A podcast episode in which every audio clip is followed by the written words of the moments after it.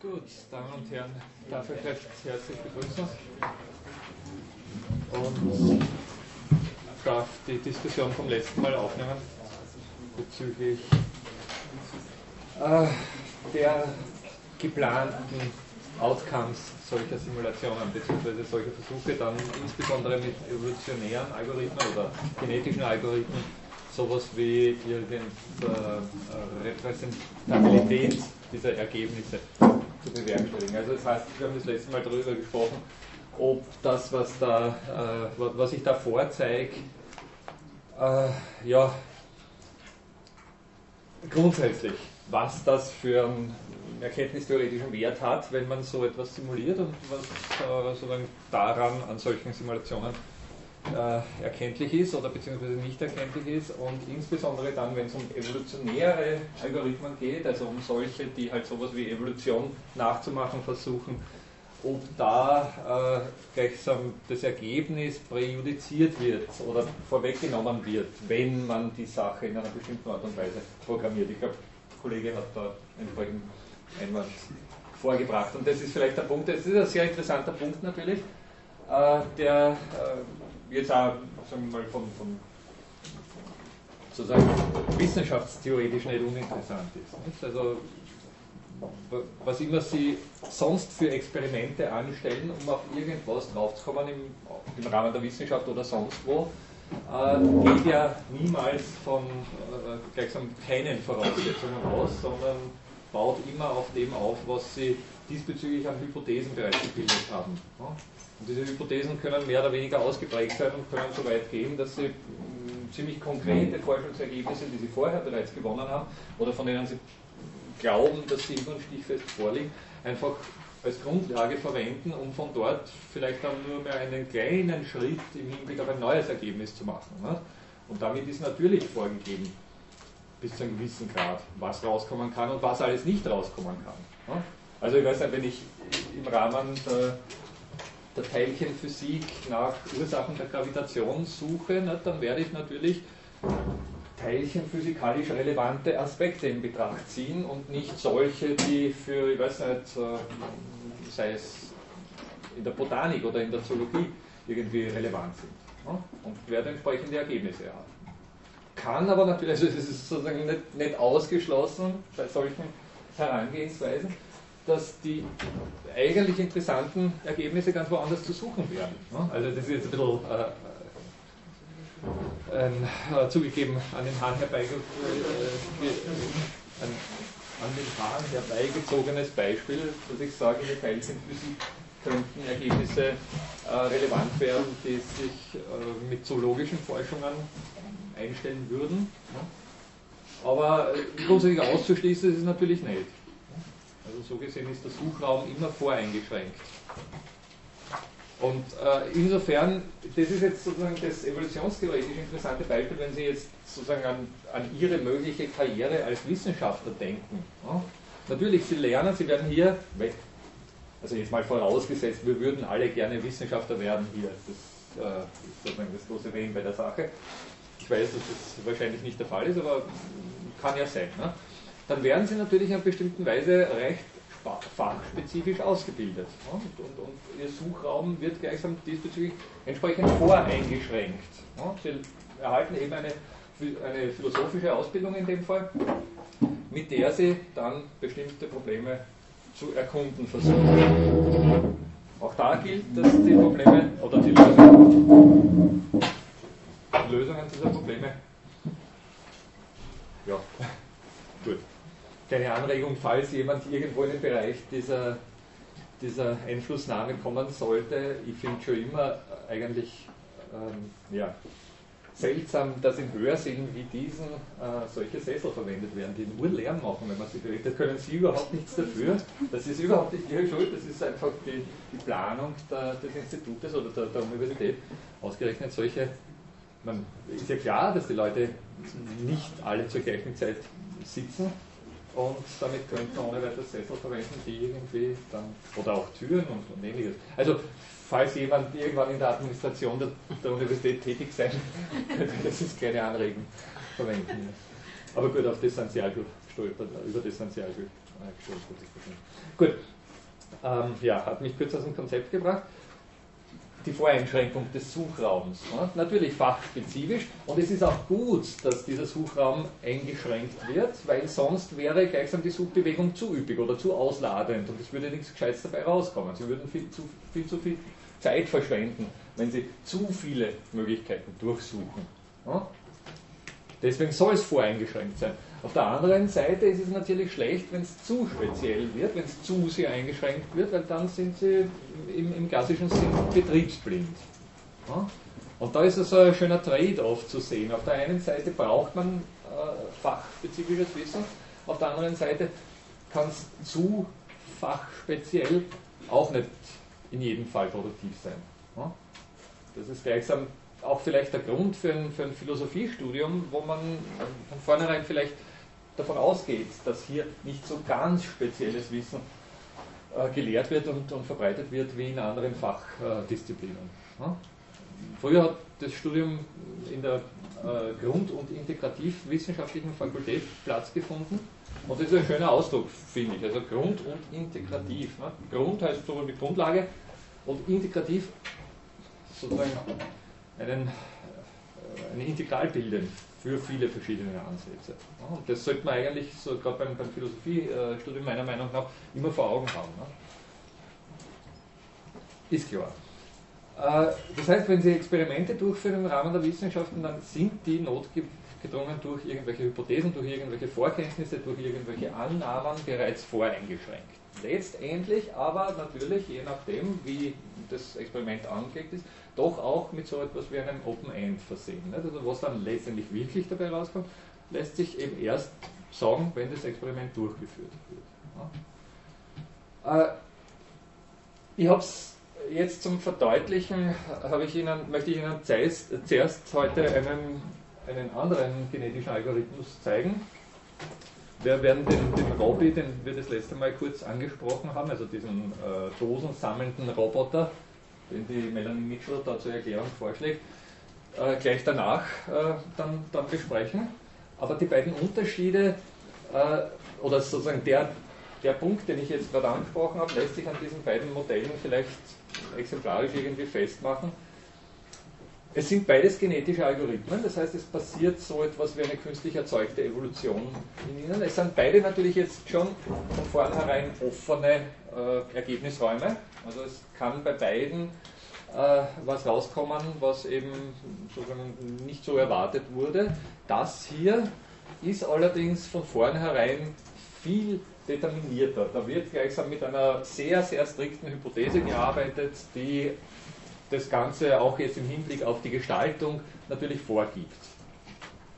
Konkret, also ich werde dann gleich auch den, nachher dann den Punkt markieren, der diese Art der Herangehensweise von der äh, des dosensammelnden Roboters unterscheidet. Aber hier nur einmal zur Verdeutlichung und soll natürlich jetzt auch noch einmal ein bisschen verdeutlichen, wie solche genetischen Algorithmen funktionieren, nicht? was die Idee dahinter ist, beziehungsweise was grundsätzlich die Idee der Evolution ist, oder dieser Art der Darwinschen Evolution, muss man dazu sagen, äh, die äh, diesbezüglich dann zu bestimmten Ergebnissen führt. Ergebnissen, von denen wir heute annehmen, dass sie unsere Welt bestücken. Wir alle sind, zumindest glaubt das die moderne Wissenschaft, wir alle sind Ergebnisse einer darwinschen Evolution, natürlichen Selektion, wenn Sie so wollen. Das ist sozusagen der Punkt dahinter.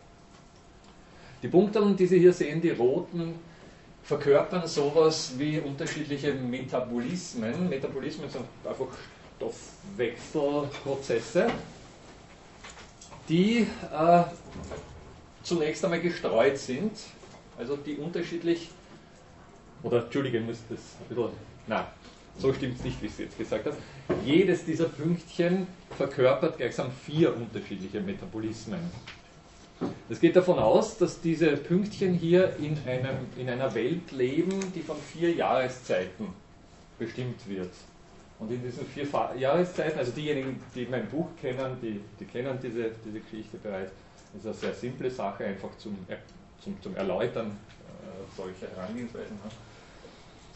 Ähm, diese vier Jahreszeiten stellen in unterschiedlicher Ausprägung Ressourcen zur Verfügung, von denen diese Pünktchen leben können, also sowas wie Nahrungsmittel. Nicht? Und denken Sie an Frühling, äh, Sommer, Herbst und Winter. Nicht? Und der Winter, und Sie sehen es hier auch auf der Seite bereits angedeutet.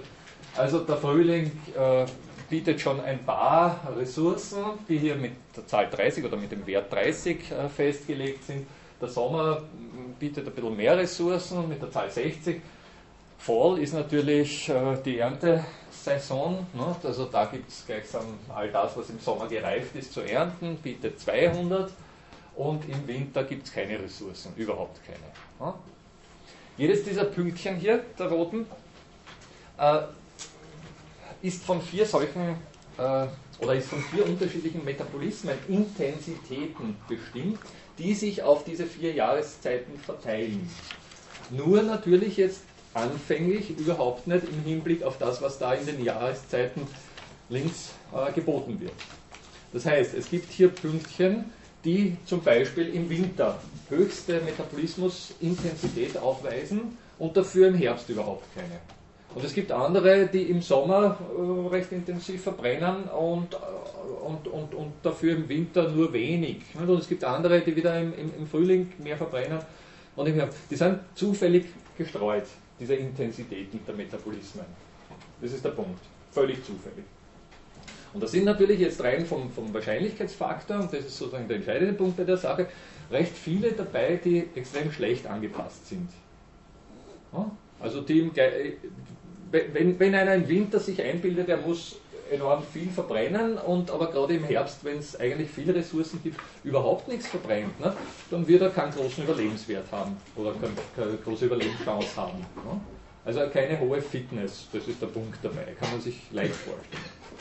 Und das ganze Ding beruht jetzt im Prinzip einfach darauf, dass sich die nach einer bestimmten Zeit vermehren können. Also die haben auch nur eine, eine bestimmte Lebenszeit, die sehen Sie hier mit Max Age angegeben, also leben nur 20 solche Takte, Steps of Time, wenn man so will, ne, Ticks, wie Sie da oben sehen, äh, sind im Hinblick auf äh, die Distribution ihrer Metabolismen gestreut mit einer Standard Deviation von 10, aber das ist sehr viel, also das bietet sozusagen das ganze Band, was möglich ist, ne, also das umfasst sehr viel. Die anderen Details brauchen uns jetzt nicht interessieren. Es ist auch eine, ja, also die, die guten äh, Pünktchen hier können sich eben nach einer gewissen Zeit vermehren, wenn ihr wenn sie erstens mal am, am, Leben bleiben und zweitens, wenn ihr Haushalt positiv ist. Ne? Also nur dann, wenn sie doch zumindest halbwegs in Time irgendwas ernten, um in dieser Art und Weise am Leben zu bleiben. Ne? Und diejenigen von Ihnen, die jetzt sozusagen im Hinblick auf die Ausgangssituation, also bei Tick 0, wenn Sie so wollen, oder Time Step 0, aus dieser Gruppe am besten angepasst sind, das ist immer relativ, sozusagen zu den Kontrahenten in dieser Gruppe, die augenblicklich, also sozusagen bei Beginn der Simulation am besten angepasst sind, also am ehesten jetzt dieser, dieser Geschichte hier nahe kommen, die haben die besten Reproduktionschancen. Das heißt aber überhaupt nicht, dass die schon irgendwie gut angepasst sind. Die können trotzdem noch sehr schlecht, die sind nur sozusagen unter den Blinden, die Sehenden. Das sind unter denen, die noch viel schlechter angepasst sind, diejenigen, die halbwegs zumindest aktuell über die Runden kommen. Also es ist gleichsam eine ökologische Nische, in der Competition herrscht, also Konkurrenz herrscht. Und diese Konkurrenz verschafft sowas wie eine relative Anpassung oder erzeugt sowas wie eine relative Anpassung, keine absolute Anpassung. Die werden sich am besten vermehren und nach einigen Generationen. Und das ist sozusagen der vorhersagbare Outcome bei dieser Sache. Es ist ja wirklich nur eine Demonstrationssimulation. Ich lasse es mal laufen. Wenn Sie das hier äh, beobachten, das sind die, die, äh, die durchschnittlichen Metabolismen all dieser Pünktchen. Und Sie sehen, nach einiger Zeit differenziert sich diese Metabolismenintensität und die durchschnittliche, also alle dieser Pünktchen, die durchschnittliche Intensität passt sich relativ genau an diese Vorgaben hier an. Das ist gleichsam die Geschichte. Nichts anderes passiert. Adaptation im klassischen evolutionären Sinn. Die passen ihre eigenen Metabolismen an die jahreszeitlichen Bedingungen an. Die jahreszeitlichen Bedingungen, Sie haben es gesehen, sind dadurch dargestellt, dass hier äh, schwarz, also für Winter und hellgrün und ein bisschen dünkleres Grün und noch dünkleres Grün für Frühling, Sommer, Herbst angezeigt wird pro Tick. Ja, und die müssen sich in dieser Welt bewähren. Und sie unterliegen auch, das ist vielleicht ein kleiner Neben, äh, ganz interessanter Nebenaspekt, den wir hier jetzt nicht im Detail ansprechen, aber der natürlich auch eine Rolle spielt. Sie unterliegen einer sogenannten, oder ihre Welt unterliegt einer sogenannten Carrying Capacity, einer, ja, einer Tragefähigkeit, wenn Sie so wollen. Ne? Das ist äh, gleichsam eine beschränkte Welt, in der eben nur eine bestimmte Anzahl von solchen Pünktchen Platz finden. Und sie können sich beim besten Willen nicht über das, was diese Welt bietet, hinaus vermehren. Also sie können nicht, so wie unser Planet wahrscheinlich eine gewisse Tragekapazität aufweist, also eine sogenannte auf Englisch, das ist der Fachterminus dafür, Carrying Capacity aufweist, wo man sagt, okay, bis dahin, also bis dorthin können die Menschen ernährt werden, aber darüber hinaus geht es beim besten Willen nicht mehr. Ich weiß nicht, was da vorstellbar ist, ne? also gibt es unterschiedliche Annahmen, aber Sie, Sie, wissen, dass wir aktuell ja, äh, bereits in, in, in, eine Richtung uns äh, reproduzieren oder entwickeln, wo es durchaus kritische Stimmen gibt. Ne? Also wo, wo, man sagt, hallo, das wird bald einmal zu viel werden. Ne? Auf der anderen Seite wissen wir auch, dass die demografische Entwicklung dem wieder entgegensteuert und so wie es momentan ausschaut, zumindest so, so wie es momentan in Europa ausschaut, und in ein paar anderen äh, Regionen der Welt, dass die Bevölkerungszahlen auch wieder äh, zu sinken scheinen. Ne? Was ist jetzt der Unterschied zwischen den, den roten und schwarzen Pünktchen? Ach ja, die roten sind einfach, ähm, da müsst ihr jetzt sogar nachschauen, ich glaube, die roten sind einfach die, die äh, Ancestors, also die, die, die Eltern, die Elterngeneration und die schwarzen sind dann alles äh, Neugeborene. Aber das hat jetzt sozusagen für den Outcome keine große Bedeutung. Das ist nicht, so wichtig. Im Prinzip das hier ist ja, ist ja sozusagen unwichtig. Das ist ja äh, gleich sagen wir, eher kindliche äh, Darstellung für das, was sich da in dieser Welt abtut. Also das ist ja sehr abstrakt.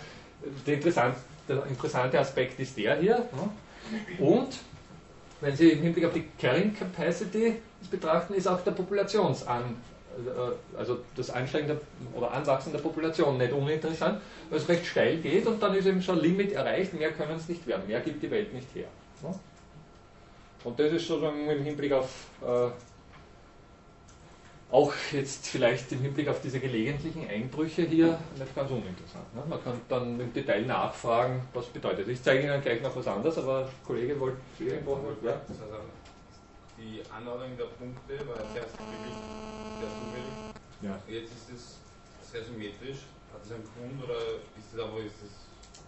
Also gibt es einen Grund dafür, dass es jetzt die Anordnung so symmetrisch ist in so einem Raster und das vorher na, die sind nur da. Also, äh, die, sind, die, liegen auch auf einem Raster. Das ist äh, sozusagen ein technologischer Hintergrund. Sie können diese Pünktchen jetzt einfach auf ein Raster ausrichten. Das sind sie auch hier, nur sind so wenig, dass man den Raster nicht sieht. Hier, hier gelegentlich sieht man es, also dass die doch auf dem Raster liegen. Nur sind es viel weniger, dass die, die freien Plätze sind da einfach nicht markiert, man sieht es nicht.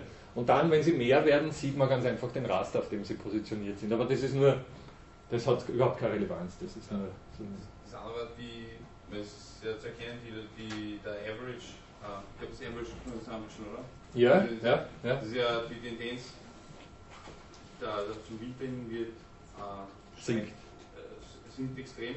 Ja. Der im Sommer bleibt konstant und die anderen sinken weniger, also sinken weniger extrem. Ja, ich glaube, ja, glaub, das ist so. Ähm, ich glaube, ja, lassen wir es noch einmal laufen. Es ist aber auch eine Darstellungssache. Ähm, der Herbst ist der, der höchste. Also hier, der liegt ja auch bei 200. Also die starten einfach bei 100 aus, bei einer gestreuten Dings von 100 und ich glaube bei 100. Und der bleibt gleich und die anderen passen sich. Aber das ist da sozusagen der Wert, der. Äh, es ist eine prozentuelle Angabe hier. Mhm. Das 125, also Sie sehen hier Prozent, das 125 ist äh, das, das, liegt an dem Programm, das meint eigentlich den oberen Rand und wenn Sie sehen, diese 25 hier, das ist sozusagen ein Stück drunter, also bei 100 und, und Detto hier, also das ist sozusagen äh, miss, äh, also eine misleading, ähm, eine wie sagt man auf Deutsch? Eine nicht ganz korrekte Angabe dieser, dieser Software hier. Und die Needs, Needs und Copy Cost, Copy Cost von mehreren? Ja, ich habe denen einfach äh, auch, aber das hat sozusagen andere Hintergründe, die jetzt eher mit meinen sonstigen Experimenten zu tun hat. Ich habe denen auch sowas wie fiktive Needs gegeben, also das heißt, sie müssen diese 35, diesen Wert von 35 mindestens covern, um am Leben zu bleiben. Das ist aber, das ist aber für diese Sache hier irrelevant. Und Copy Costs heißt ganz einfach auch, dass sie sozusagen Kosten haben, die sie, ähm, also diese, diese äh, Metabolismen sind ja sowas wie Erbinformation. Und die Weitergabe der Erbinformation verursacht ihnen auch äh, gewisse, gewisse Kosten, die von den Needs noch, die zu den Needs dazukommen. Die Mutation ist eine, ist eine Kostensache, also kostet das was, mutieren oder ist das einfach nur ein Fakt? Also Nein, die Mutation kostet nichts. In dem Fall kostet die Mutation. Aber es, wie gesagt, diese Sachen sind für diese äh, Geschichte irrelevant. Das ist, oder es geht wirklich nur um Ihnen zu zeigen, ah, da ist gleichsam äh, Anpassung vorhanden. Ne? Äh, schauen Sie sich nochmal diesen Hump hier an, also diesen Eindruck hier, da ist äh, Populations äh, kurzzeitig mal äh, entscheidend eingebrochen und hat sich dann aber wieder erholt. was worauf hinweist, nämlich auf die großen Opferzahlen, die diese Geschichte birgt. Das ist gleichsam das Um und Auf bei jeder Evolution, dass sehr viel Opfer in Kauf genommen werden. Es geht nicht ohne Opfer.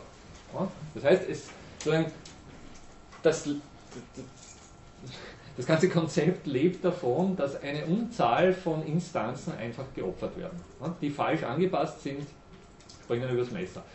Die Evolution, also das wissen Sie, ist natürlich da knall, knallhart, unbarmherzig, überhaupt nicht mit menschlichen Maßstäben zu, zu messen. Deswegen habe ich das letzte Mal auch gesprochen, nicht? also für sozusagen reale soziale Experimente ist sowas völlig ungeeignet.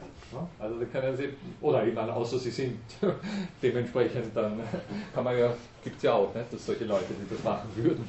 Also das sage ich gleich, äh, aus meiner Sicht zumindest ist das nicht geeignet. Ne? Ja. Obwohl, obwohl Opfern ein äh, furchtbar, äh, furchtbarer Terminus ist, weil niemand opfert da irgendetwas. Wenn es so etwas wie Evolution gibt, dann, dann opfert die Evolution ja. nicht. Das ist jetzt natürlich eine klassische anthropomorphe Interpretation dieser Sache. Nicht? Also ich schaue das als Mensch an und sehe, hallo, so und so viele Pünktchen von meinen geliebten Akteuren da sterben oder werden einfach sich selbst überlassen. Nicht? Das ist jetzt so typisch meine Interpretation, wenn ich sage geopfert. Sie können irgendeinen technischen Terminus äh, dafür verwenden. Ne? Und man kann ja auch garantieren, also all diese Computeralgorithmen, die da dahinter stecken, empfinden nichts dabei. Oder zumindest so viel ich weiß. Ne? Danke für den Hinweis.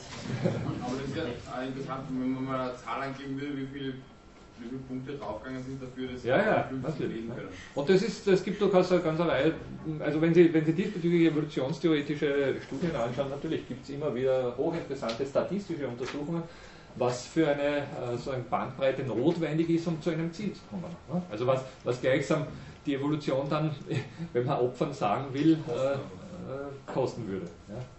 Ganz richtig. Ne? Und es gibt, äh, also der, wir werden dann gleich den, den, den Roboter nochmal durchnehmen, den Totensuchenden. Ne? Also da hat die, die Melanie, Melanie Mitchell dann schon ein bisschen herumprobiert, welche Stückzahlen am besten zum Ziel führen. Ne? Und da gibt es dann schon unterschiedliche Meinungen. Also, ich meine, das ist dann so ein bisschen Erfahrungswert, wenn Sie wirklich mit sowas äh, zu experimentieren beginnen, weil es dürfte klar sein, wenn Sie zu große äh, also Ausgangspopulationen annehmen, dann dauert es einfach extrem lang. Ne? Ist klar, weil die müssen alle prozessiert werden und das dauert extrem lang. Wenn Sie zu kleine Ausgangspopulationen annehmen, dann finden die am Ende das ideale oder das optimale Ziel nicht. Ne? Also da ist so ein bisschen ein Spielraum, der eigentlich sehr oft dann auch nur mit Erfahrung ein bisschen äh, ja, eingeschränkt werden kann. Ja, um dem vielleicht ein bisschen die Brutalität zu nehmen oder je nach Sicht auch vielleicht zu verstärken, es überlebt ja eigentlich niemand weil diejenigen, die überleben, haben ja auch nur ihren Gencode weitergegeben und sind ja, also die Individuen sterben ja auch alle. Also überleben tut ja in dem Sinn keiner, sondern nur die Art. Oder? Ja, Richtig. Die Anpasser. Also es gibt ja mit, das ist aber dann, das führt sozusagen, wenn wir es im Hinblick auf den Menschen weiterdenken, natürlich auch sofort wieder in sehr diskutable äh, Zusammenhänge, weil natürlich gibt es mittlerweile auch Leute, die sagen, ja, äh, als Einzelmenschen sind wir, oder Einzelwesen sind wir irrelevant. Nicht? Wir leben als Schwarm, als große Population und sollten auch so betrachtet werden. Nicht? Ich meine, also gerade zum Beispiel wirtschaftlich, im Hinblick jetzt auch auf, auf weiß nicht, aktuelle Börsenspekulationen und so, nicht? da hört man ja solche Argumente auch immer wieder. Und, und so die Börse funktioniert ja wirklich mehr oder weniger vor diesem oder mit diesem Konzept. Wo es ja wirklich nicht um Einzelleistungen oder nicht um von einzelnen Playern an der Börse hören sie genau dann, wenn sie über den Durchschnitt erfolgreich sind. Wenn sie irgendwie herausstechen, weil sie eben innerhalb kürzester Zeit Milliarden gemacht haben. Aber der Rest funktioniert natürlich alles auf, auf, auf Average und natürlich auch jetzt im Hinblick auf äh, Selektion nicht? oder auf natürliche Auslese. Diejenigen, die halt einfach nicht, äh, was weiß ich, auf die richtigen Pferdchen gesetzt haben, die sind weg vom Fenster. Also gerade die Ökonomie, äh, ja, verwendet ja auch die Terminologie jetzt doch bis zu einem gewissen Grad äh, recht gerne. Nicht? Und das ist natürlich dann auch der Grund dafür, warum so gerade aktuell so, so, so schöne Konflikte entstehen. Nicht? Zwischen einerseits jetzt denen, die meinen, okay, so funktioniert der Markt und wir müssen es, um uns zu optimieren, noch mehr dem Markt überlassen und die anderen sagen, na hallo, aber da gehen die Menschen äh, vor die oder da werden die Menschen geopfert, ne, in dem Sinn. Wir müssen gleichsam einschränken. Wir müssen die Märkte einschränken. Ne. Also da, wenn Sie mich fragen, würde ich schon sagen, dass bis zu einem gewissen Grad natürlich die, also um es jetzt das, das bis zu einem gewissen Grad ein bisschen äh, sozusagen zu, zu, zu erklären. Äh, also grundsätzlich würde ich mal sagen, dass äh, diese Sache für Menschen nicht geeignet ist, habe ich schon gesagt. Ne? Natürlich ist auf der anderen Seite der Markt schon auch sehr effizient, ne? so wie diese Suchmechanismen grundsätzlich sehr effizient sind. Ne? Also da ist, oder da hat auch die Geschichte mittlerweile, denken Sie an die Sowjetunion, gezeigt, dass äh, die menschliche Planung nicht weit kommt, ne? im Hinblick auf solche Zusammenhänge, wie sie die Märkte eben bieten. Oder zumindest hat die menschliche Planung diesbezüglich noch nicht viel, äh, sagen wir mal, erfolgreiche Techniken ausprobiert oder vorgeschlagen. Wer weiß, vielleicht steckt da da was dahinter. In diese Richtung. Also da ist natürlich jetzt ein gesundes Mittelmaß äh, gefragt zwischen einerseits Aufmerksamkeit für diese selbstorganisierten Prozesse, auf der anderen Seite natürlich auch den Umstand, dass sich das nicht eins zu eins auf humane Gegebenheiten umlegen lässt. Das ist sozusagen der Punkt dabei. Aber wie gesagt, wir haben es hier nicht mit humanen Gegebenheiten, wir haben es mit Computersimulationen zu tun und die sind schmerzunempfindlich, zumindest so viel wir wissen, und äh, können diesbezüglich dann zumindest als Denkmodelle durchgespielt werden. Ich zeige Ihnen noch kurz eine kleine Variation dieser Geschichte. Wo ist es? Da. Im Prinzip genau das gleiche, nur weil ich vorher von der Carrying Capacity gesprochen habe, Sie können sich ja ohne weiteres vorstellen, dass, oder ich meine, es ist sozusagen fast, fast notwendig im Rahmen einer, einer Art von Denkweise, die, in, die auf Systeme achtet, ne, die auf Zusammenhänge achtet, wie ich das ja hier gleichsam der Vorlesung zugrunde liegt, äh, dass äh, die Entwicklung einer solchen Population Auswirkungen haben wird. Also man kann sich alle möglichen Auswirkungen äh, vorstellen. Auch die Carrying Capacity ist natürlich davon betroffen. Also Sie können sich zum Beispiel im Hinblick auf unsere äh, Population äh, vorstellen, auf unsere Menschenpopulation vorstellen, dass die Entwicklung unserer Population die Bedingungen der Entwicklung selbst zu verändern beginnt. Was ist damit gemeint? So simple Sachen wie, dass wir zum Beispiel CO2 ausstoßen. Und je mehr wir werden und je mehr wir uns industrialisieren, desto mehr CO2 stoßen wir aus. Und CO2 war sozusagen als Anfangsbedingung unserer eigenen Evolution nicht in dem Ausmaß vorhanden. Also da, wir haben uns ursprünglich einmal auf eine Welt adaptiert oder eingestellt, die mit weitaus weniger CO2 äh, versehen war. Im Zuge unserer bisher zumindest erfolgreichen Evolution hat sich aber der CO2-Ausstoß enorm verändert und damit natürlich die Bedingungen unserer eigenen Weiterevolution verändert. Also das heißt, unser Erfolg, unser evolutionärer Erfolg wirkt auf die eigenen Bedingungen der Evolution zurück. Ist das vorstellbar? Ist klar. Und das kann natürlich durchaus auch äh, sozusagen dazu führen, dass unser eigener Erfolg unser Misserfolg wird.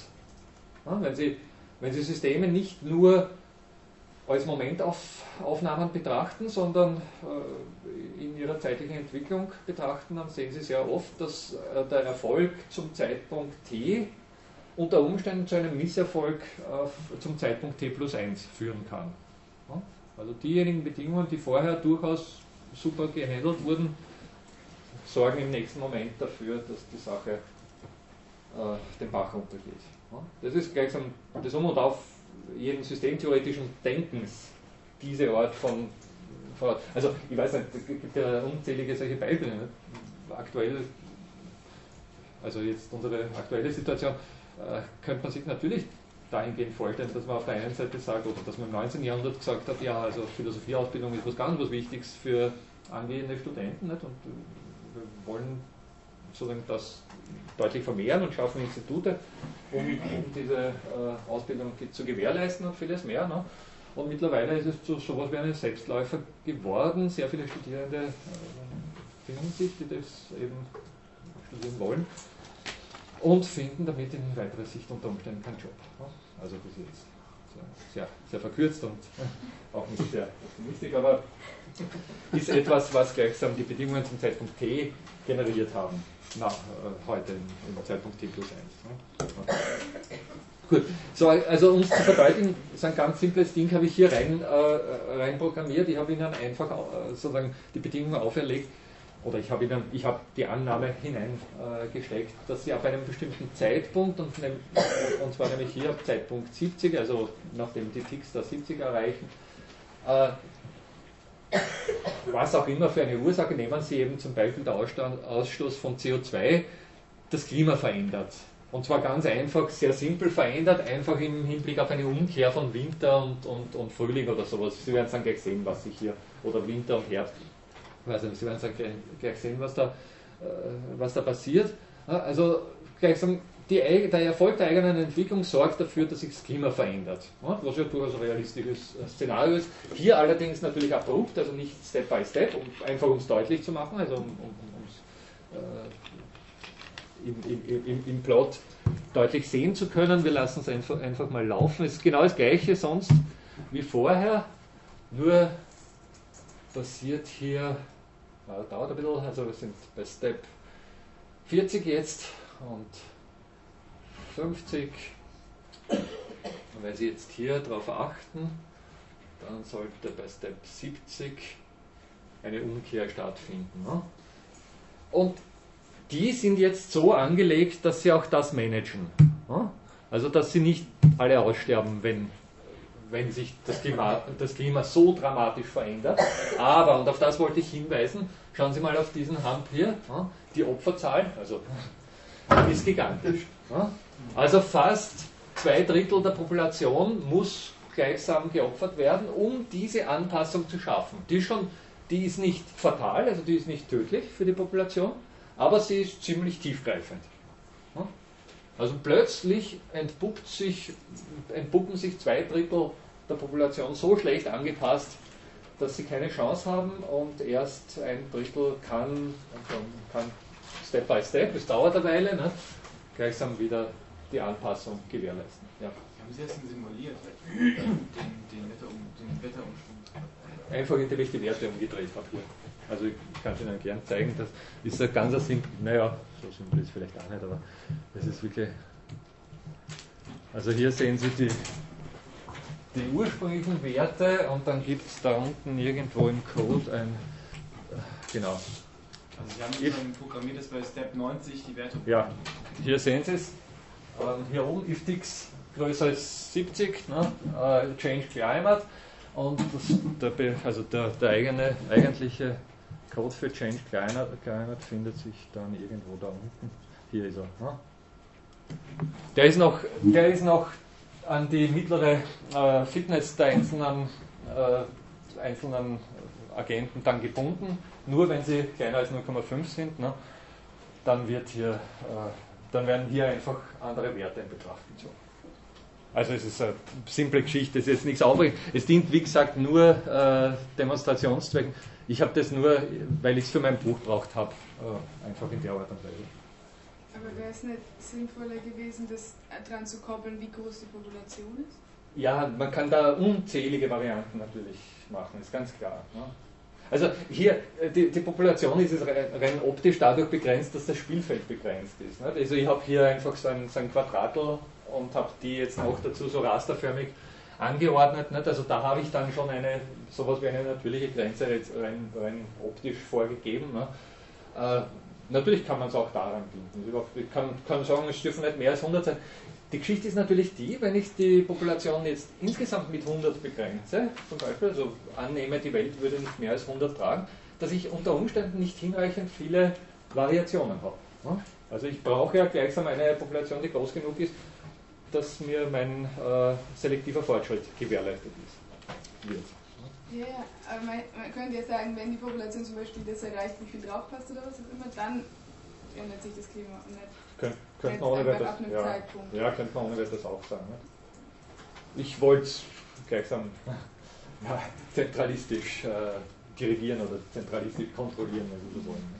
Für mich da zum Weltenherrscher aufgeschwungen. Sie haben ja Eiszeit gemacht, so in dem Zusammenhang. Ja, ja, natürlich. Da, da bräuchte man irgendeinen Faktor, der die Punkte produzieren, ne, wenn man jetzt wirklich ja. auf CO2 ja. Kann man das programmieren mit dem?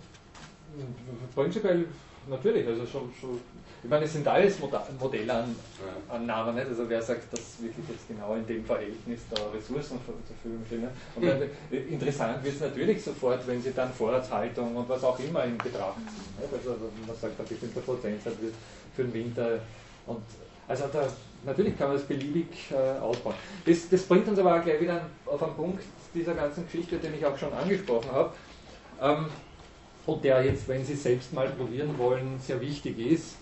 Äh, Im Prinzip ermöglicht die heutige Computertechnologie äh, sehr viel, weil die, die, Rechner wirklich schnell sind und große Datenmengen, große auch Interaktionsmengen doch zu einer bestimmten Zeit fertig berechnen können. Also wie gesagt, der Robi, den ich Ihnen letzte Woche schon gezeigt habe, jetzt auch gleich zeigen werde, der braucht über Nacht, um, um seine äh, Strategie zu vollenden. Aber viele andere Dinge gehen sehr schnell, also das braucht ein paar Sekunden. Das verführt natürlich jetzt sofort dazu, recht viel hineinzupacken. Also das verführt äh, sofort dazu, Zusatzannahmen zu treffen und zu sagen, jetzt schaue ich, was passiert das und was passiert das. Und sie spielen sich manchmal einfach nur, was nicht, eine halbe Stunde herum und plötzlich sind sie an einem Punkt, wo sie einfach beim besten Willen nicht mehr sagen können, was jetzt, was, welche Zusatzannahme was bewirkt hat. Es gibt also ein schönes äh, Stichwort unter Leuten, die sich mit dieser Art von, von Technik beschäftigen. Das lautet KISS. Und KISS steht für Keep it simple, stupid. Das Stupid hinten dran ist äh, gleichsam irrelevant, das ist nur so ein bisschen eine Verschönerung, aber Keep it simple ist gleichsam eine Weisheit, die fürs sogenannte Modeling, so wird das genannt, ne, also die Art von, von Modellbildung, sehr wichtig ist. Ganz einfach deswegen, weil, wir haben es ja auch schon angesprochen, äh, eine Vielzahl von Faktoren die Wahrscheinlichkeit erhöht, sowas wie unkontrollierbare oder un unüberschaubare Prozesse auszulösen. Sie wissen einfach beim besten Willen nicht mehr, oder beziehungsweise die Möglichkeit, einzelne Parameter auch nur ein kleines Stück zu verändern, wird so groß und der Möglichkeitsraum der Veränderungen steigt so enorm an, dass Sie das, das Modell beim besten Willen nicht mehr überprüfen. Deswegen ist ein gutes solches Modell eines, das hinreichend aussagekräftig ist, hinreichend genau auf irgendwelche Ursachen des Zusammenhangs, den Sie modellieren wollen, schließen lässt, aber trotzdem ziemlich abstrakt bleibt. Das ist so der Punkt bei der Sache. Natürlich können Sie sofort hinausgehen, und das wird ja auch getan, nicht? Und, und echte Daten sammeln und dann sagen, ja, ich schaue mir an, also was weiß ich, ich habe jetzt von äh, die, die Metabolismenintensität der österreichischen Bevölkerung erhoben und äh, schaue mir an, wie sich das jetzt modelltheoretisch verhalten würde und vieles mehr. Ne? Nur ist sozusagen der Aufwand, den sie betreiben zum Datensammeln, äh, zu dem, was dann bei, diesem, bei, diesem, bei dieser Sache als Ergebnis rauskommen kann, steht in einem, in einem groben äh, Missverhältnis. Ganz einfach deswegen, weil sie, wenn sie so genau äh, jetzt zum Beispiel auf solche Fragen wie Mechanismen eingehen, äh, natürlich auch sehr, sehr viel weiter, also viele andere Faktoren in Betracht ziehen müssten, die das ganze Modell dann enorm anschwellen lassen. Deswegen eine gewisse Notwendigkeit, doch relativ abstrakt vorzugehen. Obwohl auf der anderen Seite, und das möchte ich auch betonen, mittlerweile Modelle gebaut werden, die erstaunlich sind. Also das ist vielleicht diesbezüglich auch ganz interessant, da mal so den, den State of the Art, also die aktuelle Situation, ein bisschen in Betracht zu ziehen. Sie haben vielleicht auch schon davon gehört, ein gewisser Dirk Helbling, kennt den Namen wer? Wenn nicht, dann können Sie sich merken, also der ist sozusagen von der Branche, äh, in der Branche, einer der, aktuell zumindest, einer der Oberzampanos, ist Professor an der ETH, ETH Zürich, also auch die Hochschule, die außer jetzt außerhalb vom amerikanischen Raum vielleicht diesbezüglich so am tonangebendsten ist. Eine physikalisch konzentrierte Hochschule, Dirk Helbling, hat vor einigen Jahren äh, einen Großauftrag an Land gezogen. Und zwar, Sie kennen alle das Problem, äh, Sie wissen, Muslims müssen ja einen Hajj machen, oder müssen aber, sollten einen Hajj machen. Ein Hajj führt sie nach Mekka und in Mekka müssen sie die Kaaba umrunden. Sie kennen diese Geschichte, also so ein schwarzer Quader, der da liegt und der muss umrundet werden. Und dort, äh, da, da mittlerweile, und Sie wissen, die, die muslimische Welt ist ja enorm groß, also was ich, von Indonesien bis Marokko und, und dann die vielen Expats, die halt in Europa leben oder in Amerika leben, also enorm viele Leute, die aus aller Welt dorthin reisen und diesen Hajj zu absolvieren versuchen. Und äh, bei dieser Sache ist ein äh, Riesenproblem aufgetaucht, auch im Hinblick auf, also äh, als Folge der Globalisierung natürlich, weil früher einfach so viele Leute gleichzeitig den Hajj nicht absolvieren könnten. Und dieses Problem heißt einfach äh, enorme Menschenmassen, die dort gleichzeitig um die Kaber laufen. Ne? Und es ist immer wieder in den letzten Jahren eben zu Unfällen gekommen, wo die Leute niederfallen und die, die nachfolgenden sind in so einer Dynamik drinnen, dass sie nicht bremsen können und es entsteht äh, ja, ein riesiger Push und die werden zu Tode getrampelt und vieles mehr. Ne? Also da hat es gleich enorme Unfälle gegeben, die, und so, so weiß man aus Modellannahmen mit relativ leichten äh, Maßnahmen dann auch zumindest reduziert werden können, in der Wahrscheinlichkeit reduziert werden können.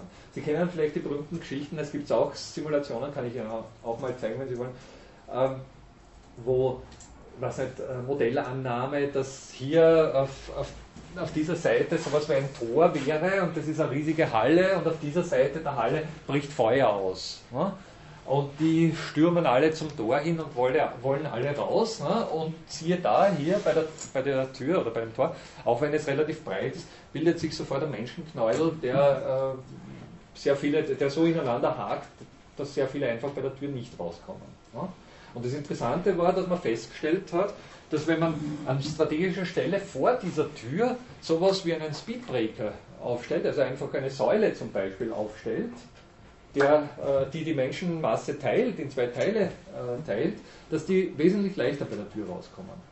Also das ist eigentlich so ein kontraintuitiver Effekt. Man würde normalerweise glauben, na hallo, wenn da was vor der Tür noch steht, dann, dann wird es eher langsamer als schneller. Aber nein, das teilt gleichsam die Menschenmenge und äh, sorgt dafür, dass die Wahrscheinlichkeit zumindest reduziert wird, dass da so etwas wie ein Stau die Tür verstopft. Und ähnliche Maßnahmen hat man dann natürlich auch im Hinblick auf die Mekka äh, Geschichte durchgedacht und geschaut, wo könnte man sowas positionieren. Dabei hat sich aber gezeigt, dass die simplen Annahmen nicht hinreichend, hinreichend genau Aufschluss über dieses, über dieses Massenverhalten zeigen. Und die haben dann, äh, sind zu dem Schluss gekommen, dass sie doch wesentlich detailliertere Simulationen brauchen, die so weit gegangen sind, so habe ich dann gehört, äh, dass sie gleichsam die natürliche Schwankung des Menschen beim Gehen mit in Betracht gezogen haben. Also wir, wir Menschen gehen eben nicht hundertprozentig in einer Linie, sozusagen ohne hier links und rechts ein bisschen auszuscheren, sondern wir schwanken ein bisschen. Und interessanterweise haben dann entsprechende Studien festgestellt, dass da auch kulturelle Unterschiede vorhanden sind. Also fragen Sie mich jetzt nicht, welche Kultur mehr schwankt und weniger schwankt, das weiß ich nicht. Aber es gibt leichte Unterschiede und man hat, und Sie wissen also, die, diese Sache mit Mekka ist natürlich eine multikulturelle Geschichte, also gibt es eben, also nicht multireligiös, aber multikulturell zumindest, ne? da gibt es eben unzählige Völker, die dorthin sind. Und man hat dann versucht, wirklich auch äh, gleichsam repräsentativ das Schwanken dieser unterschiedlichen Menschenmassen da mit reinzunehmen. Äh, und, und eine Reihe von weiteren Faktoren. Nicht? Also äh, nur um Ihnen zu zeigen, wie detailliert diese Sachen mittlerweile auch dann angegangen werden. Ne? Und äh, aufgrund dieser Ergebnisse haben sie dann äh, entsprechende Maßnahmen getroffen. Es war ein Riesenauftrag von Saudi-Arabien, also von der Regierung Saudi-Arabiens, die natürlich da jetzt schaut haben, dass da etwas getan wird für die Gläubigen aus allen Ländern. Der gute Dirk Helbling hat jetzt mittlerweile ein, Folge, ein Folgeprojekt laufen, das sich ICT Future nennt. Können Sie mal googeln, wenn Sie wollen. Das schließt jetzt im Hinblick auf, aufs Vorhaben, so viel ich es bis, bisher verstanden habe, durchaus an diese groß angelegten Versuche aus den 70er Jahren an, wo wirklich äh, mit solchen sogenannten World Models, also Weltmodellen, versucht wurde, die wirtschaftliche, die ökonomische, die, die ökologische, die demografische Entwicklung der Welt vorzuberechnen, vorauszuberechnen. Sie kennen diese berühmte Studie, The Limits to Growth hat das geheißen, vom Club of Rome, damals groß herausgebracht. Und auch äh, gleichsam einer, eine der, ja, wenn man so will, Anregerstudien oder, oder Initialfunken für diese ganze Technologie. Leider Gottes hat sich diese Limits of Growth Studie als grundlegend falsch herausgestellt. Also Sie kennen die berühmte Geschichte, das hat ja dann auch dazu geführt, dass der Ölpreis enorm gestiegen ist und vieles mehr. Also äh, das sozusagen Voraussagen, dass das Öl nur mehr bis zum Jahr, weiß nicht, 1990 reicht oder was auch immer. Ne? Und vieles mehr und dass wir alle ersticken werden, weil so viel CO2 ausgestoßen wird und ähnliches mehr.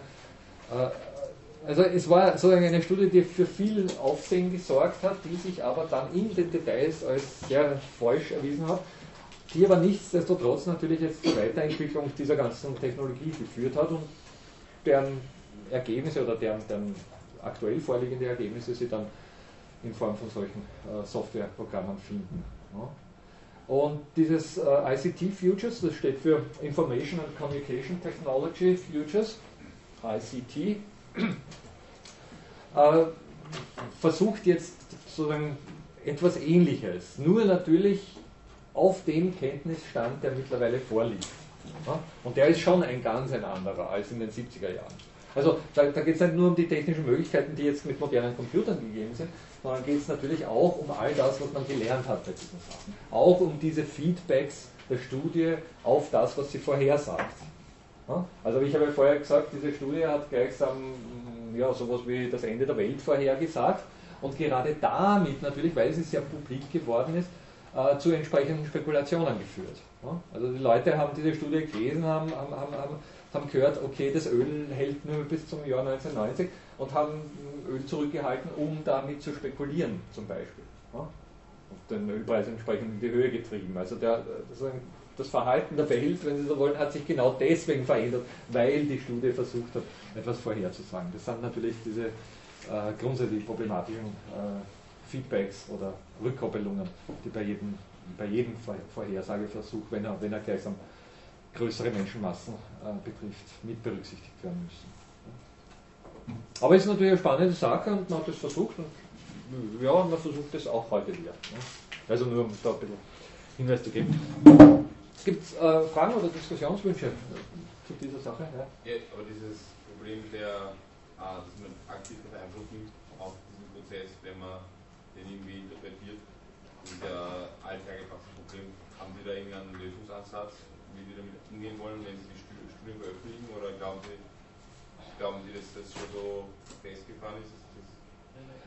Ja, da, da gibt es jetzt natürlich sehr viele unterschiedliche äh, also, ja, teilweise habe ich ein Buch, äh, also sozusagen was, was jetzt mit diesen ganzen Vorhersagegeschichten so läuft, habe ich versucht, ein bisschen zumindest einen Überblick zu geben. Nicht? Also da ist, äh, da gibt es ja ganz, also grundsätzlich geht man davon aus, mehrere Szenarien äh, anzubieten. Ja? Also Worst Case, Second Worst und so weiter bis zum Best Case. Nicht? Also das ist schon mal das Um und Auf. Auch finden Sie ja heute bei jedem äh, Politikvorschlag, ja? dass, dass gleichsam nicht gesagt wird, nur das passiert, sondern im schlechtesten Fall passiert das, im besten Fall passiert das und wir stecken sowas wie einen Raum von Wahrscheinlichkeiten ab.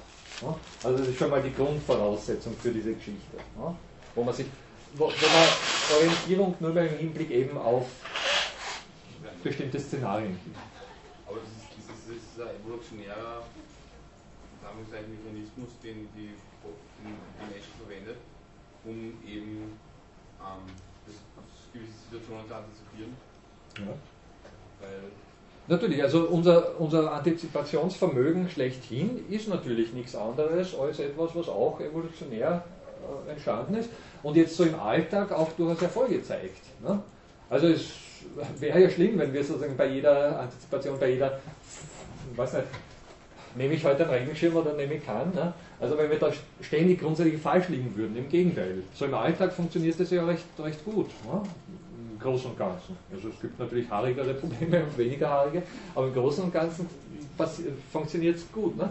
Für solch, ich würde mal sagen, für solche Entwicklungen, wie sie aktuell von der, von, von der, von der Weltwirtschaft äh, gefahren werden, haben wir aber einfach keine, sozusagen, das hat evolutionär, damit sind wir evolutionär nie konfrontiert worden.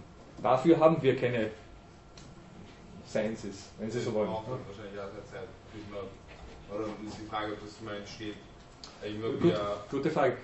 Da, da, würde ich jetzt durchaus in dem Sinne sagen, wenn es entsteht, dann sicher nicht individuell. Nicht? Also dann haben wir vielleicht die Chance als Schwarm, als, als äh, Gesamtpopulation entsprechende äh, Maßnahmen, wo vielleicht dann dieses ICT Future sogar dazugehört, nicht? entsprechende Maßnahmen auszubaldowern und, und, und die dann auch zu testen und vielleicht weiterzuentwickeln. Als Einzelmenschen würde, würde ich nicht glauben, dass wir die Chance haben, sowas wie einen siebten Sinn oder achten Sinn oder neunten Sinn für weltökonomische Zusammenhänge äh, zu entwickeln. Ich, ich denke viel mehr an Computer. Ähm, ja. Weil es einfach schon in vielen Bereichen so ist, dass ja. zwar menschengemachte Computer, aber ja. viel, viel leistungsfähiger sind, was solche ja. Sachen anbelangt. Ja, ja. Natürlich, also dass die Computer das einmal unter sich ausmachen, ist nicht ganz unwahrscheinlich. So. Und das ICT Future baut ja natürlich darauf. Das ist ja eben sozusagen das Um und Auf all das, was an Computation aktuell verfügbar ist, in einer sehr vernetzten und, und, und umfassenden Art und Weise zusammenzuführen. Nicht? Also ich weiß nicht, da gehören dann auch so Sachen, ich habe in dem Buch äh, ganz kurz angesprochen die Möglichkeit auf, auf bestimmte Entwicklungen zu wetten. Und interessanterweise zeigt sich, dass wenn große Menschenzahlen auf bestimmte Entwicklungen wetten, dass die gar nicht so falsch liegen einen kleinen Effekt davon kennen Sie von der Millionenshow, wenn die Saalwette da, oder die Saalfrage, glaube ich, lautet, heißt es. Ne? Also wenn, wenn sozusagen der Durchschnitt dessen, was im Saal geglaubt wird, äh, gefragt wird. Und das, obwohl der Einzelne äh, sozusagen keine Ahnung hat oder nicht mehr als der jeweilige Kandidat, ist der Saal insgesamt dann meistens überraschend nahe am, am wahren Ergebnis dran. Ne? Und da gibt es entsprechend große Untersuchungen mittlerweile, die zeigen, dass, also, also es gibt eine, eine Paradestudie, die diesbezüglich sehr berühmt geworden ist. Äh, da hat man, ähm, ich glaube, einen, einen Stier oder einen Ochsen oder irgendwas äh, ausgestellt und hat dann fünf oder sechs äh, profilierte, also professionelle Metzger gefragt, äh, sie sollen schätzen, wie viel diese Ochsen wiegen. Und zwar ziemlich genau schätzen, also nicht nur so ungefähr, sondern ziemlich genau, wer halt am nächsten dran ist. Ne? Und dann hat man im Weiteren äh, große Mensch Menschenmengen gebeten, diese Ochsen zu schätzen und hat davon dann sowas wie einen Durchschnitt genommen. Ne? Und siehe da, die Menschenmenge ist weitaus näher dran gewesen, obwohl sie, obwohl sie jetzt individuell überhaupt Ahnung. Also wenn Sie mich fragen, ich habe null Ahnung, wie viel so ein Ochs wiegen kann. Ich würde jetzt sagen 500 Kilo, aber keine Ahnung. Ne? Ist sozusagen weit jenseits meines, meines Kenntnisbereiches. Ne? Aber, und, und dann sind, weiß nicht, 500 Leute gefragt worden, die alle nichts mit, mit Ochsen zu tun haben und alle keine Ahnung haben, wie viel der wiegt, aber der Durchschnitt dieser 500 Leute war näher dran am richtigen Ergebnis als die, als die Schätzungen der, der Metzger, die da hingeholt wurden. Ne? Und das, das sind so. Das ist die Schnittmetzger. Bitte? Also einzelner Metzger kann schon näher dran gewesen sein, aber der Schnitt der Metzger. Vielleicht der Schnitt der Metzger, müssten wir jetzt nachschauen. Ich, ich habe es nicht so genau im, im, im Gedächtnis. Ne? Aber äh, also, äh, da gibt es jetzt mittlerweile äh, sehr groß angelegte Versuche, so durch solche Wetten dann äh, unter Umständen auf bestimmte Vorhersagen zu kommen. Auch da dann wieder nicht. Und all das wird gleichsam verquickt und ineinander oder miteinander zusammengeführt. Äh, nicht? Und dann ja, lässt sich schon, hat, das, hat die Sache durchaus einen gewissen Wert, ne? wenn man entsprechend vorsichtig und, und, und, und äh, umfassend mit der Sache umgeht. Also ich würde es jetzt nicht ausschließen, es ist halt ein interessantes neues Forschungsgebiet. Okay, aber da muss ich auch dazu sagen, da bin ich wirklich jetzt nicht bloß Experte, da kann ich nur an entsprechende Literatur verweisen. Okay, kommen wir zum Robby, dass wir nicht diesmal auch wieder zu spät sind. Ähm, ich mache ihn mal auf kurz. So, ich habe mir jetzt ein bisschen Information äh, dazu gegeben. Und zwar hier einmal. Also, nochmal die Situation, damit wir uns erinnern.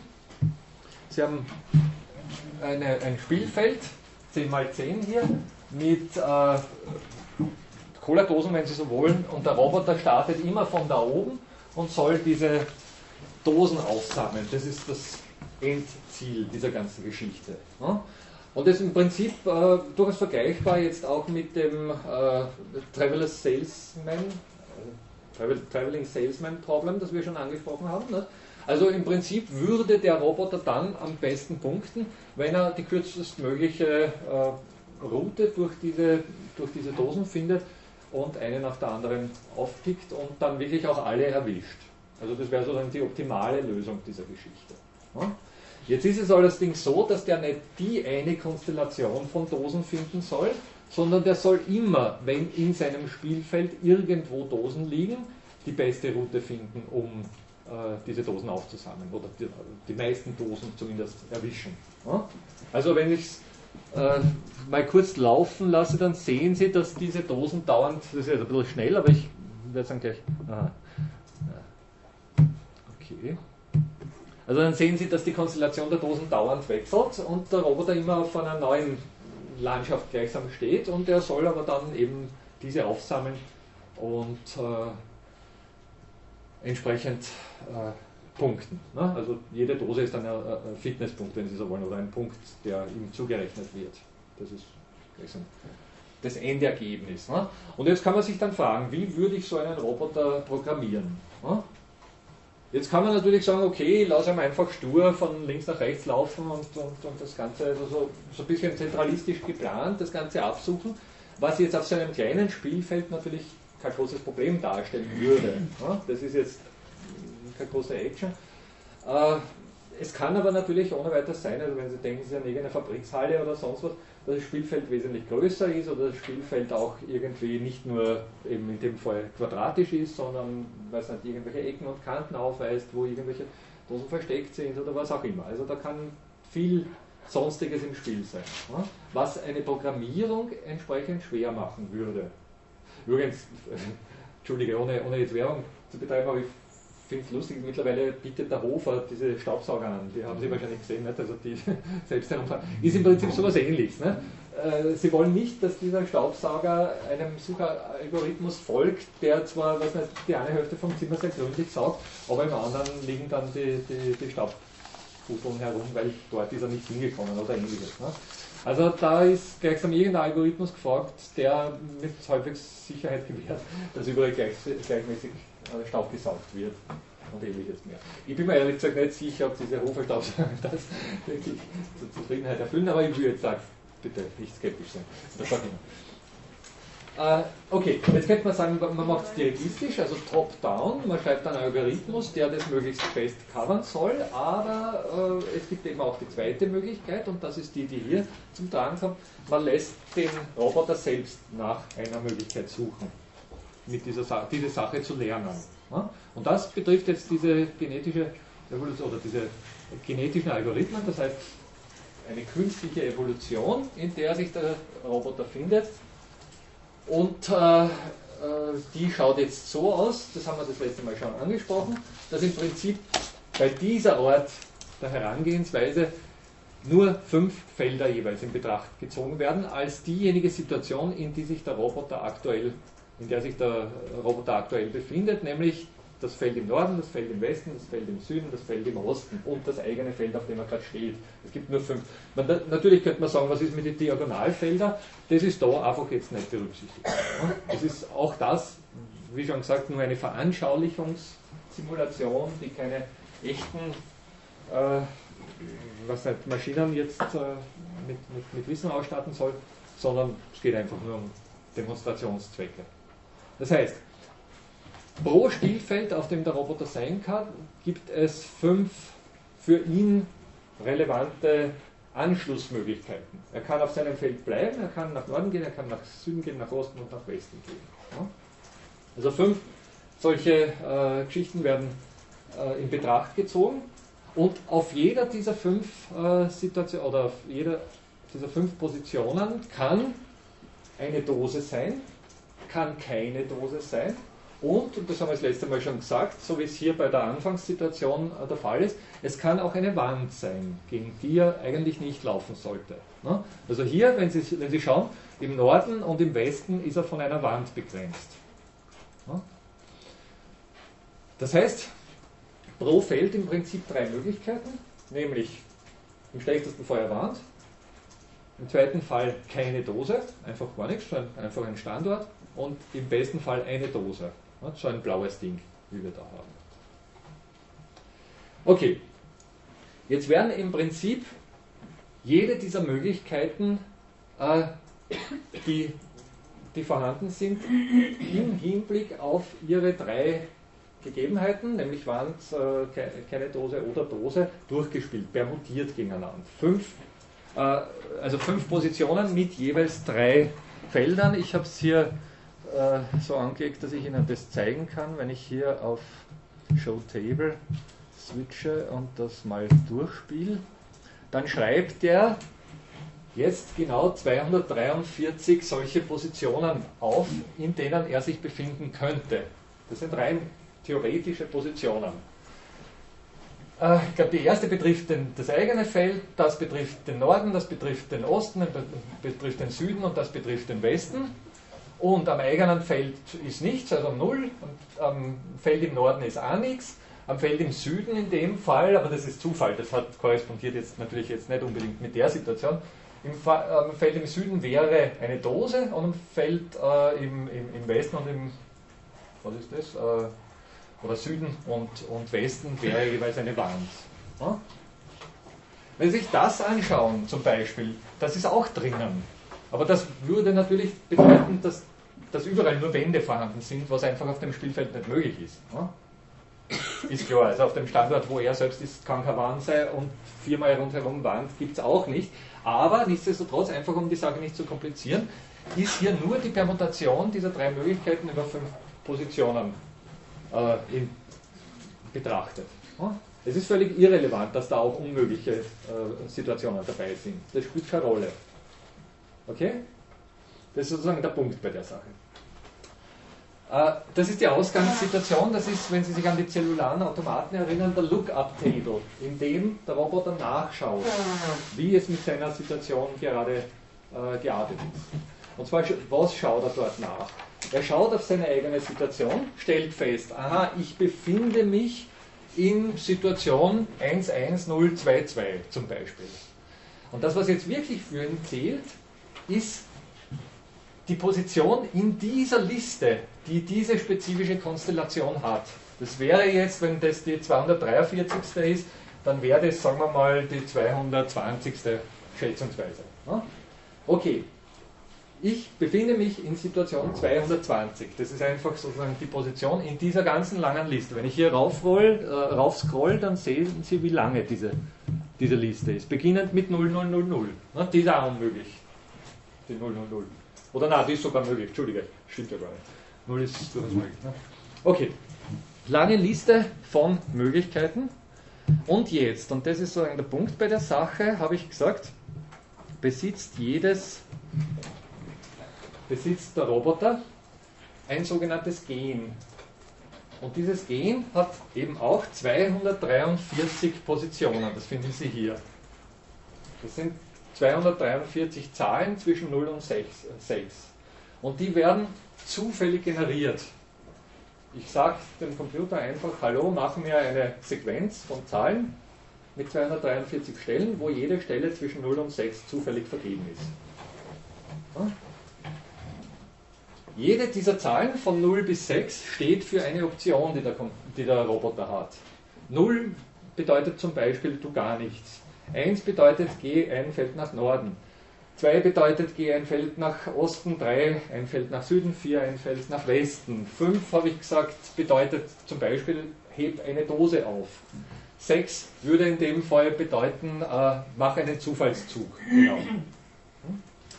Also jede Zahl steht für eine bestimmte Aktion, die der Roboter machen kann. Okay, jetzt schaut er in dieser langen Liste, die Sie vorher gesehen haben, nach, welche Position die für ihn relevante Situation hat. Und dann schaut er in dieser Liste seines Gens, seines individuellen Gens nach, welche Zahl an der Stelle, jetzt zum Beispiel der 220. Stelle, steht. Gleichsam, so ein korrespondierend mit der langen Liste. An 220. Stelle sagen wir, steht bei ihm eine 1. Er tut das, was ihm geheißen ist, er geht ein Feld nach Norden. So, so operiert er grundsätzlich. Nichts anderes passiert und das Schritt für Schritt. Was sind die Zahlen größer als 2? Bitte? Weil da gibt es nur drei Möglichkeiten. Na, das ist das Gehen. Hier gibt es äh, sieben Möglichkeiten. Hier gibt es die Möglichkeit. Bleib stehen, geh nach Norden, äh, geh nach Westen, geh nach Süden, geh nach Osten äh, und mach oder und hebe eine Dose auf, ist auch eine eigene Möglichkeit. Und die äh, siebte Möglichkeit, mach irgendeine Zufallsaktion von den, fünf, von den sechs anderen. Ja? Das sind die sieben Möglichkeiten, die es hier gibt. Aber er hebt immer eine Dose auf. Nein, er hebt nur dann eine Dose auf, wenn ich, ich, ich weiß nicht, ich glaube, es ist die Zahl 5 oder 6 wo eine, müssen wir jetzt nachschauen im Algorithmus, das ist nicht so wichtig. Bei einer bestimmten Zahl hebt er eine Dose auf. Es kann durchaus sein, dass er auf einem Feld zu stehen kommt, wo eine Dose liegt und er geht nach Norden. Das ist in dem Fall eine nicht gut angepasste Verhaltensweise. Das ist sozusagen der Punkt. Jeder, und, und jetzt sind wir wieder beim Punkt, äh, sozusagen bei, wieder beim wichtigen Punkt bei den bei die Instanzen, die hier gegeben sind. Wir haben es nicht nur mit einem Roboter zu, zu tun, sondern wir haben es mit 200 Robotern zu tun. Wenn Sie hier, wenn ich hier mal draufklicke auf das Ding hier und diese Liste aufrufe, da ist sie, dann sehen Sie, wir haben 200 Roboter, also einen, einen Nuller, das sind all die Roboter, die auf dem Feld stehen. Die heißen halt alle Robby, ist egal, das sind einzelne Instanzen dieses Roboters, die nacheinander, und nochmal, jeder dieser Roboter hat sein eigenes spezifisches Gen. In dieser Form, wie wir es vorher gesehen haben. Jeder hat sein eigenes zufallsgeneriertes Gen von dieser Form hier. Trägt es mit sich. Das kann der, das kann der Computer ohne große Probleme. Also das ist sozusagen das, was man sich mal vergegenwärtigen muss bei der Sache.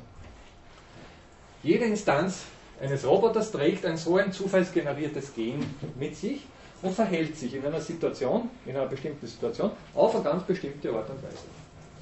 Jetzt ist ganz klar, die bei weitem größere Mehrzahl der Roboter hat völlig unsinnige Verhaltensweisen. Wenn ich das jetzt mal nochmal laufen lasse und die, die, die Geschwindigkeit ein bisschen langsamer stelle, dann sehen Sie sofort, im Großen und Ganzen tut sie da nicht viel, vielleicht ein bisschen schneller. Also gelegentlich kommt ein Roboter da ein paar Felder runter, und ein bisschen weiter. Aber sehr oft passiert es ganz einfach, dass er da gegen die Wand pampert. Und das immer wieder. Da sieht man gar nichts, weil der einfach nur gegen die Wand läuft. Und der kommt nicht weiter als bis zu diesem Feld. Ne? Also sehr wenige von denen, jetzt werden sie alle 200 einzeln durchgespielt. Alle 200 werden pro Tick, also pro Time Step, einzeln da im Hinblick auf ihre Verhalten geprägt. Und nur sehr wenige von denen kommen irgendwo da, da unten hin und nur noch viel weniger finden überhaupt eine Dose. Das ist sozusagen das Um und Auf dieser Geschichte. Also die sind alle extrem schlecht angepasst. Aber einige wenige von denen, also jetzt kann ich gar nicht so leicht hier abdrehen, weil natürlich die alle 200 jetzt einmal durchgespielt werden, pro Tick, und das dauert eine gewisse Zeit, ist ganz klar. Äh, einige wenige von denen finden aber dann unter Umständen doch eine Dose und bekommen damit einen gewissen Wert gut geschrieben. Also das heißt sowas wie einen, einen Fitnesswert gut geschrieben. Jetzt werden alle 200 durchgespielt. Dann ist gleichsam der erste Tick hier absolviert und es wird dieser Wert betrachtet. Und die mit den höchsten Werten, denen wird erlaubt, sich zu reproduzieren. Und hier in einer ganz spezifischen Art und Weise, nämlich in einer Art sexueller Reproduktion. Also die werden nicht einfach nur simpel mutiert, sondern es werden jeweils die zwei Besten gewählt, also zwei mit einem, mit einem hohen Wert, hohen Fitnesswert gewählt. Und deren Gensequenz, hier, dieses Ding, wird an einer zufallsbestimmten Stelle auseinandergeschnitten. Einfach, es wird ein Zufallswert zwischen 0 und 243 erzeugt. Und wird hier sozusagen ein Cut angelegt.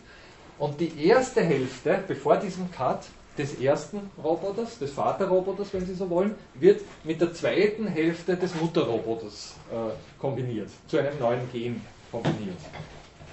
Und das wird äh, gleichsam einem neuen Roboter eingepflanzt.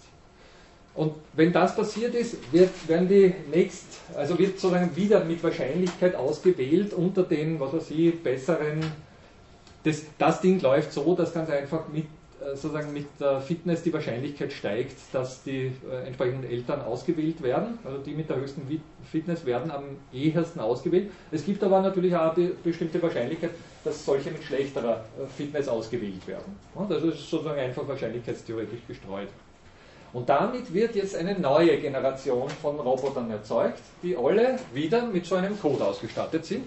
Nur dieser Code ist jetzt ein sogenanntes Crossover der Elterncodes. Zusätzlich, das sehen Sie hier, durch, äh, angedeutet mit diesem Schieber, zu, zusätzlich findet auch eine zehnprozentige Mutation statt. Das heißt, es werden hier einfach Zufallsstellen ausgewählt, die mit einer Zufalls Zahl verändert werden. Wieder mit einer Zufallszahl zwischen 0 und 6 verändert werden. Das heißt, es findet eine, eine, eine, Evolution statt, die mit Crossover, so wird das genannt, also sozusagen so wie wir Menschen uns mit, im Hinblick auf unsere Chromosome äh, vermehren, mit Crossover operiert und zusätzlich mit Mutation operiert.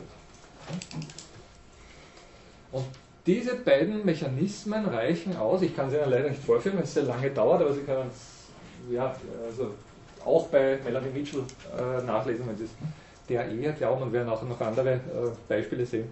Diese reichen aus, um nach einer entsprechenden Zeit einen Roboter erzeugen, zu erzeugen, der erstaunliche Strategien entwickelt, und zwar Strategien, die auch die Melanie Mitchell überrascht haben. Äh, die Sache ist die, dass der Roboter, also die Melanie, Melanie Mitchell hat, so schreibt sie das in ihrem Buch, einfach mit dem Gedanken gespielt, ob diese simple Sache hier äh, in der Lage ist, etwas zu erzeugen, worauf Menschen nicht kommen würden. Und da sind wir jetzt bei dem Punkt, sozusagen geplant oder nicht geplant. Ja? Und sie hat deswegen sozusagen sehr viel Zeit darauf ver verwendet, selbst auf eine Strategie draufzukommen, die für diese Art von, von Suche optimal wäre.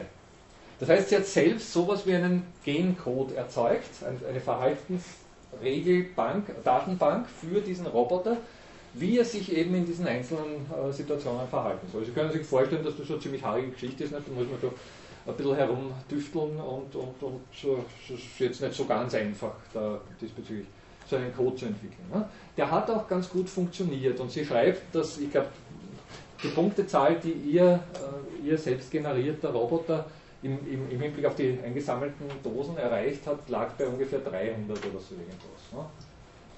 Äh, muss man dazu sagen, die werden natürlich sehr oft wiederholt, diese Durchgänge, und äh, diesbezüglich wird dann auch ein Durchschnittswert äh, genommen und äh, die Höchstzahl würde bei 500 liegen oder so mit, mit diesen Wiederholungen. Das sind 50 Dosen, also diesbezüglich dann zehnmal wiederholt würde bei 500 liegen die Höchstzahl. Ihr Roboter hat eine Höchstzahl von 300 erreicht, was ihr eigentlich recht gut erschien. Ist, ist, durchaus eine, eine, tolle Geschichte. Dann hat sie eben im Vergleich dazu diesen genetischen Algorithmus laufen lassen und geschaut, was für eine Höchstzahl dann über Nacht gleichsam, also nach Absolvieren dieses ganzen Suchvorgangs, was für eine Höchstzahl der best angepasste Roboter äh, erreicht. Und siehe da, diese Zahl lag, wenn ich es jetzt recht erinnere, bei 485. Ja? Also nur 15 Stort auf äh, Falschhandel. Hm? Offensichtlich war der Roboter äh, besser angepasst an diese Situation als derjenige, den sie sich ausgedacht hat. Und sie führt dann, das ist ganz interessant, wenn man es nachlesen will, eine ganze Reihe von Gründen an, was zum Beispiel im Detail das ausgemacht hat, dass der so viel besser angepasst war. Eine ganz interessante äh, Strategie möchte ich kurz erwähnen, die einfach darin besteht, dass wenn zum Beispiel so eine Konstellation hier vorliegt, also fünf Dosen in einer Reihe, und der Roboter würde jetzt zum Beispiel auf diese zweite Dose hier als erster stoßen. Also der, der würde von, von unten, nehmen Sie mal, lassen Sie alles andere weg, nehmen Sie nur diese Reihe hier heraus, diese fünf Dosen. Ne? Und alles andere ist leer, sagen wir. Und der Roboter kommt jetzt sagen wir, von unten und stoßt hier, äh, findet hier diese eine Dose. Ne? Natürlich hat die Melanie Mitchell selbst ihren Roboter darauf programmiert, sich sofort zu bücken und den aufzuheben. Ne? Klar, der ist ja dazu da, den, die Dose einzusammeln. Ne? Interessanterweise hat derjenige Roboter, der sich äh, durch Evolution selbst entwickelt hat, diese Dose nicht aufgehoben, sondern hat sich zu diesem Feld bewegt und hat diese Dose aufge aufgehoben im nächsten Schritt. Kommen Sie drauf, was der Vorteil dieses Verhaltens ist? Also das heißt, die Dose, die er jetzt gerade vorgefunden hat, ignoriert er, bewegt sich ein Feld in dem Fall äh, nach links und hebt die Dose dort auf. Statt statt diese Dose hier gleich aufzuheben. Was könnte der Vorteil sein? Er weiß, wo die Dose liegt, die andere. Genau. Oder wollten Sie es? Ja. Er markiert gleichsam, also angenommen, er hebt diese Dose auf und dann geht er hierher. Der sieht aber immer nur ein Feld. Wir haben ja gesagt, der sieht nur Norden, Süden, Westen, Osten, jeweils ein Feld. Der ist jetzt auf, der hat zwar glücklich zwei Dosen gefunden, hat diese hat diese aufgehoben, hat diese aufgehoben. Jetzt steht er aber vor dem Umstand, dass hier rundherum nichts ist und die sieht er nicht, die ist ihm zu weit weg. Die kann er beim besten, Fallen, beim, beim besten Willen einfach nicht wahrnehmen. Wenn er jetzt allerdings die hier liegen lässt, weil er sieht, hier sind links und rechts zwei andere Dosen, soweit sieht er ja, die lässt er liegen, er wandert hierher, hebt diese auf und jetzt sieht er sehr wohl, hallo, da ist ja noch eine Dose. Und jetzt bewegt er sich dann einfach in dieser Richtung fort und hebt die Dosen auf, die restlichen. Ja? Ist das verständlich? Das ist irgendwie eine sehr simple Geschichte, die allerdings auch eine doch recht erfahrene Computerwissenschaftlerin wie die Melanie Mitchell in der Art nicht gesehen hätte. Das ist jetzt nicht was, was unbedingt sofort nahe liegt. Und in der Hinsicht sind die Ergebnisse solcher, solcher Versuchs äh, Weisen oder ex solche Experimente dann doch bis zu einem gewissen Grad unvorhersehbar ja? und auch nicht hineinprogrammiert. Das ist der entscheidende Punkt bei der Sache. Ja? Ich meine, es gibt natürlich jetzt wesentlich, äh, also wie schon, äh, wie schon gesagt, das ist ein sehr simples Beispiel, dass das nur demonstrieren soll, wenn Sie dann wirklich äh, sagen, das, was jetzt versucht wird, mit dieser Art von Technologie in die Wege zu leiten. Wenn Sie das mal betrachten, also gibt es ja sehr gefinkelte Geschichten, auf die die Menschen nie draufkommen werden. Das schafft dann eben die Evolution. Ja? Ja, ähm, wenn man es so nüchtern betrachtet, im ersten Moment wirkt es ja komplett willkürlich und Stuss einfach, weil es einfach keinen, ähm, sag ich mal, keinen analytischen Grund gibt im ersten, im ersten hinschauen, ja. wieso das so funktioniert.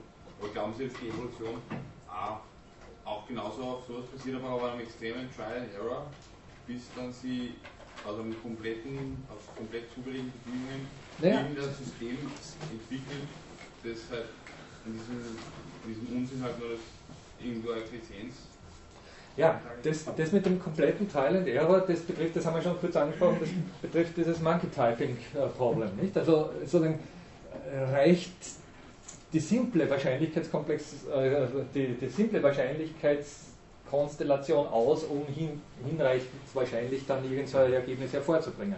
Das passiert aber hier nicht. Die Geschichte ist ja die, dass zu dem Zeitpunkt, da dieser Roboter diese simple Strategie entwickelt, andere Roboter vorhanden sind, die ihrerseits bereits Dosen aufsammeln und er steht mit denen in Competition. Das ist sozusagen der wichtige Punkt dabei. Ne? Also der würde gleichsam, wenn es jetzt nur einfach ums simple Dosen aufsammeln äh, geht und, und das schon Höchst, den Höchstwert bestimmen würde, würde auf so eine Strategie nicht draufkommen. Nur wenn es Konkurrenz gibt, die äh, auch mittlerweile ganz gut äh, Dosen aufsammelt, dann ist so eine Strategie vielleicht um ein kleines Spürchen effektiver. Und um das geht es immer bei, bei, solchen evolutionären Zusammenhängen. Es geht um Evolution in Nische, also in spezifischen Bedingungen. Ja? Und das ist jetzt sozusagen auch im Hinblick auf diese Monkey-Typing-Problematik, äh, Sie erinnern sich, nicht? Also wie viele Affen müssen auf eine Schreibmaschine einhauen, um, um, um eine äh, Shakespeare-Sonette zu, zustande zu bringen. Das ist so gefragt natürlich eine unsinnige äh, Geschichte. Das passiert nie, das wissen wir. Da ist die Wahrscheinlichkeit viel zu gering dafür. Aber wenn diese Affen eben in bestimmten Steps operieren, im Hinblick auf das, was bereits erreicht wurde, also so in, in, in, ein Setting gesetzt werden, in dem bereits, ich weiß nicht, erstens mal Worte vorliegen, zweitens mal eine gewisse Meinung für die, also eine gewisse Bedeutung für diese Worte vorliegt, äh, drittens eine gewisse, weiß nicht, äh, äh, äh, kultureller Hintergrund vorhanden ist und vieles mehr, dann siehe da, ist die Wahrscheinlichkeit unter Umständen nicht gering, dass sowas wie ein Shakespeare eben, kein Affe, sondern ein Shakespeare tatsächlich so ein Sonett schreibt. Und das ist genau der, sozusagen der Hintergrund unserer kulturellen äh, Evolution. Das sind Bedingungen geschaffen, geschaffen, in deren Rahmen die Wahrscheinlichkeit offensichtlich hinreichend hoch ist, dass eben eine solche fulminante Leistung wie ein Shakespeare-Sonett zustande kommt. Insofern ist ja Shakespeare nicht gescheiter als ganzen Affen, oder? Bitte? Insofern ist der Shakespeare auch ein Affe gewesen, oder? Das ist ja einfach nur derjenige, der ja, das der da dieses Verfahren das. Das könnte man jetzt wieder im Hinblick auf die vorher angesprochene äh, sozusagen Grundbedingung einer Population betrachtet, oder eines Schwarms betrachten, wenn man so will. Für sich betrachtet ist der Shakespeare wahrscheinlich nicht intelligenter als ein Affe, wobei ein Affe auch schon nicht? also äh, ein, ein höher entwickeltes Tier ist. In der evolutionären Situation, in der sich der Shakespeare tatsächlich befunden hat, nämlich mit einem enormen kulturellen Background an anderen Vorleistungen, die von anderen Affen äh, gefunden wurden, in der gleichen Weise gefunden wurden, äh, ist er durchaus eine sehr außergewöhnliche menschliche Erscheinung gewesen. Ne?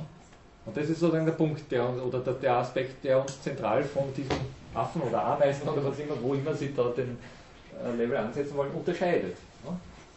Natürlich, sozusagen aus dieser Geschichte wird deutlich, dass wir nichts wären ohne unseren kulturellen Background und unser kultureller Background ist ein soziokultureller Background. Wir wären nichts ohne unsere Mitmenschen, ohne, uns, ohne das, was uns äh, gleichsam auf, diese, auf diesen Level an Bedingungen gesetzt hat. Auf den Schultern von Riesen, Sie kennen diese berühmte äh, Phrase, nicht? Die Newton zugeschrieben wird und von Merton dann, also von Robert Merton dann äh, entsprechend populär gemacht wurde.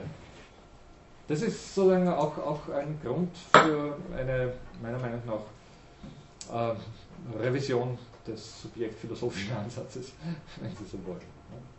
Einzelleistung ist diesbezüglich immer, selbstverständlich äh, schreiben wir noch äh, sozusagen äh, auch individuell äh, eine Leistungsbereitschaft zu und, und, und sagen, wow, toll, der hat das super geleistet und, und, und äh, bringen Ehrungen aus und, und, vieles mehr. Natürlich, also das, auch das ist ein Teil unserer menschlichen Kultur und, spielt da hinein. Das ist schon klar. Und das ist auch äh, durchaus sozusagen, also da, da, würde ich nicht sagen, dass das abgeschafft werden muss. Ja?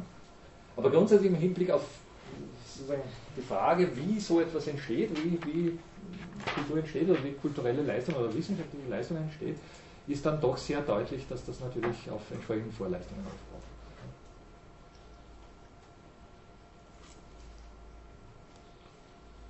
Ich, ich, weiß nicht, ob das jetzt Ihre Frage befriedigend äh, beantwortet. Ich überlege die ganze Zeit.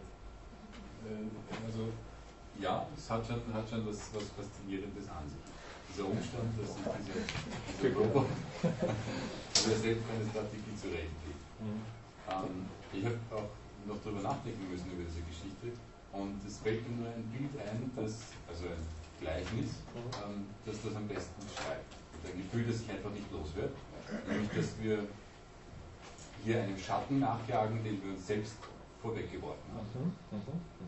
Anders kann ich das momentan ja. nicht beschreiben. Ja, ja, durchaus. Ja, absolut. Der Möglichkeitsraum, innerhalb dessen gesucht wird, ist der Schatten.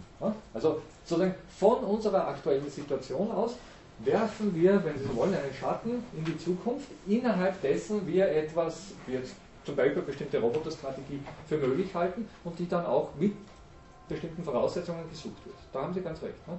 Also sozusagen das, die Geschichte ist antizipativ in der, in der Hinsicht. Ich vermute, dass sich ein Ergebnis finden lässt und ich schaffe die Bedingungen, um dieses Ergebnis finden zu lassen.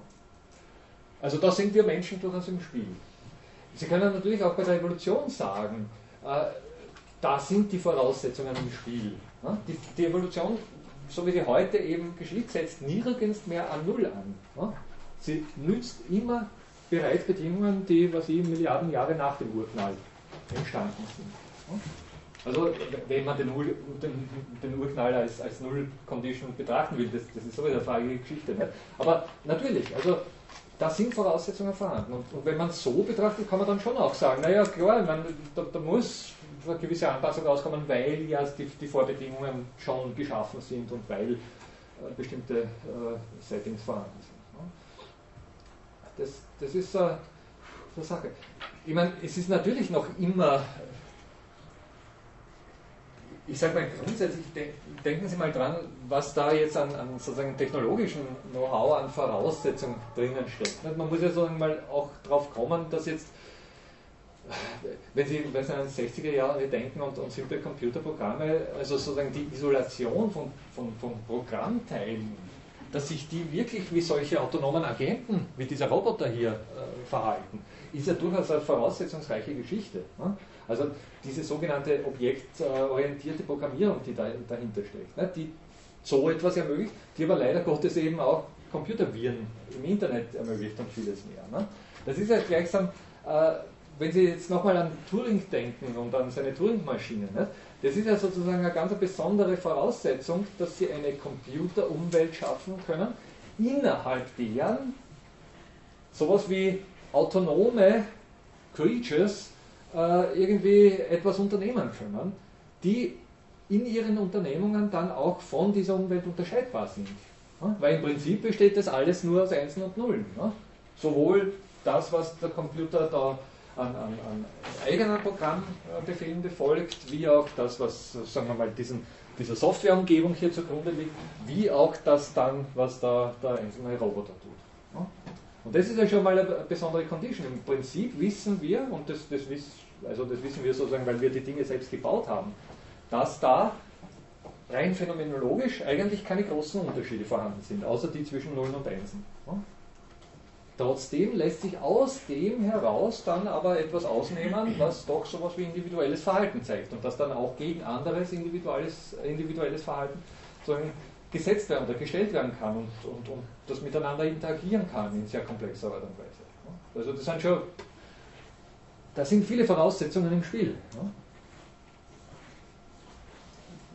Ja, ich wollte nur sagen, die Nummerierung, erinnert mich mal, dass ich jetzt braucht man keine diskutieren, vielleicht ist es absurd, aber es erinnert mich ein bisschen an die Böden-Nummerierung, dass man diesen Positionen, ähm, die einerseits diese, immer so zwei Ebenen hat, wo man einerseits die, die Orientierung im Raum hat und es wird relativ willkürlich einer, aufgrund von der Position, die es jetzt hat in diesen Permutationen, mhm. einer gewissen Handlung dann zugeschrieben. Ja. Uh, und das andere ist, ich habe gestern einen Film gesehen, ein bekannter Film, wo es, da sagt der, der eine Darsteller, dass eben zwei Mäuse werden in einen Topf geschmissen, voll Sahne. Die eine Maus ertrinkt und die andere Maus strampelt so lange, bis die Sahne so runter wird und dann kriegt, kriegt sie raus. Das ist ja also irgendwie, dass man da einfach unheimlich viel ähm, Fehler, und, also nicht Fehler, aber dass man einfach unheimlich viel probiert. Ja? Und dann gibt es halt eine Sache, die funktioniert, das ist dann, was wir retrospektiv als intelligentes Verhalten bezeichnen. Oder ja, natürlich. Und dadurch äh, einfach ein Zufall, weil der, der nicht bewusst was anders gemacht hat als die anderen, sondern der hat einfach nur was, ja. was anderes, also der Ja, ja. Es ist im Prinzip ein begünstigter Zufall. Ein, ein, absoluter Zufall, der durch die Settings, die hier geschaffen sind, begünstigt wird. Also das, das Drumherum, das jetzt die Melanie Mitchell da entwickelt hat, ist das Setting innerhalb dessen ein bestimmter Zufall, nämlich der Zufall, dass irgendwelche Roboter dann doch irgendwelche Dosen finden, begünstigt wird. Und dann auch reproduktiv, also das heißt durch Weitergabe der entsprechenden günstigen Gene, dann auch verstärkt wird. Das ist sozusagen das, die Idee dahinter. Es ist aber im Prinzip sondern wirklich die Ausgangslage ist Zufall. Und wenn Sie es auf die natürliche Evolution umlegen, dann ist es genauso. Ne? Also die Settings, die vorhanden sind, also unsere aktuelle Welt, sorgt für Bedingungen, innerhalb deren bestimmte äh, Aktionen begünstigt werden. Ne? Und andere eben nicht so begünstigt werden. Also ich weiß nicht, in Österreich geboren werden, reiche Eltern haben äh, und nicht ganz auf der Nudelsuppe dahergeschossen sein, ist sicher in dieser Welt ein sehr begünstigender Umstand. Aber kann man nicht sagen, ist dann, also wenn man es philosophisch dann unterschlägt, dann intelligentes Verhalten nicht irgendwie, oder Intelligenz, Vernunft, was auch immer, nicht irgendwas Konstruiertes ist, weil wir genau auf die Verhaltensformen zurückgreifen, die sich halt begünstigt zufällig bewähren und aufgrund dessen schließen, dass die jetzt richtig sind oder die irgendwie. Das ist jetzt, das ist jetzt natürlich philosophisch ein höchst interessanter Punkt, den muss man sich auch mal auf der Zunge zergehen lassen. Wir interpretieren die Ergebnisse der, der, der Evolution, ohne die Evolution selbst in Betracht zu ziehen.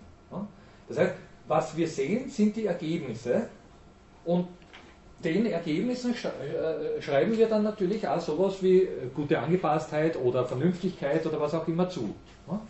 Die vielen äh, nicht so gut angepassten, die da auf der Strecke geblieben sind, also die gleichsam nicht das große losgezogen haben, die sehen wir gar nicht. Das ist sozusagen das, das Um und Auf, die sind weg vom Fenster. Die schauen wir dann höchstens, also die, die sehen wir höchstens in solchen theoretischen Zusammenhängen, in, in, denen wir, in denen wir überlegen, hallo, da sind ja ganz viele, die auch dazu beigetragen haben. Ich meine, ja, das muss man sich mal vor Augen halten. Nicht? Ohne, ohne die 200 anderen oder die 199 anderen Roboter, die jeder in dieser Situation vorfindet, würde der eine keine Chance haben, auch nur irgendwo in die Nähe einer Anpassung zu kommen an diese Situation. Die sind absolut notwendig. Ne? Nur werden sie dann nicht mehr gesehen. Was übrig bleibt, ist der eine gut angepasste äh, Roboter, von dem wie durch ein Wunder dann gesagt werden kann, na hallo, schau wie toll der da die jetzt die Dosen zusammenklappt. Ne? Obwohl er gleich Blödsinn gemacht hat wie alle anderen. Obwohl er im Prinzip den gleichen Blödsinn gemacht hat wie alle anderen. Ne? Und das ist jetzt also im Hinblick auf unsere Situation natürlich auch ausschlaggebend. Ne? Wir sehen uns, die wir die Resultate eines langen Evolutionsprozesses sind, und äh, als, als Ergebnis von relativ günstigen Anpassungen übrig geblieben sind. Ne? Diejenigen, die da weniger günstig angepasst waren, die sehen wir ganz einfach nicht. Die sind aber, und das ist der wichtige Punkt dabei, die sind aber ganz genauso relevant und wichtig wie das, was überblieben ist. Ne? Ohne den ging es nicht. Mitgrund dafür für die gute Angepasstheit. Bitte? Die sind ja auch mit. Die sind Mitgrund für die gute Angepasstheit. Also das wäre zum Beispiel ein Punkt, den man jetzt im Hinblick auf aktuelle ökonomische und wirtschaftstheoretische äh, Zusammenhänge ins, ins, Feld führen könnte. Dass man sagt, hallo, Leute, äh, gut und schön, wenn ihr euch alle nur auf die 10% äh, eh gut angepassten oder reichen oder sonst wie konzentriert. Ne? Aber wenn wir wirklich alle die äh, einfach übers Messer springen lassen, die nicht so gut angepasst sind, ne? dann haben die 10% auch keine Chance auf irgendeine weitere Entwicklung. Ne? Das wäre sozusagen systemtheoretisch meiner Meinung nach durchaus argumentierbarer Hinweis auf diese Zusammenhänge. Man sagt, Leute, äh, sozusagen mit unserer Kultur, so wie wir sie heute vorfinden, geht es nur dann weiter, wenn wir für ein möglichst breites, also jetzt im, im Hinblick auf Kulturpolitik. Ne? Also man kann durchaus sagen, ja super, wir fördern die, die ohnehin tolle äh, Mainstream-Kultur hervorbringen und, und, sich gut verkaufen und, und diesbezüglich ja jetzt auch publikumsgefällig äh, für Kunst sorgen und vieles mehr. Ne? Das wäre fatal, weil dann natürlich die vielen Experimente, auch wenn bei diesen Experimenten welche dabei sein mögen, wo wirklich alle sagen, Entschuldige, also mit Kunst ich nicht. ja, na gut.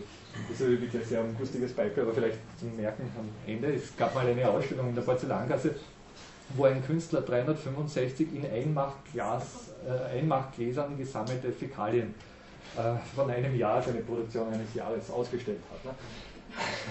Also sage ich auch wow, aber gut. Wie auch immer. es geht sozusagen um eine, eine, eine, eine äh, Kunstpolitik, die äh, eine Breite an Experimenten zulässt. In, dem, in dem Sinne. Gut, mit diesem ungustigen Beispiel verabschiede ich mich. Bis zum nächsten Mal.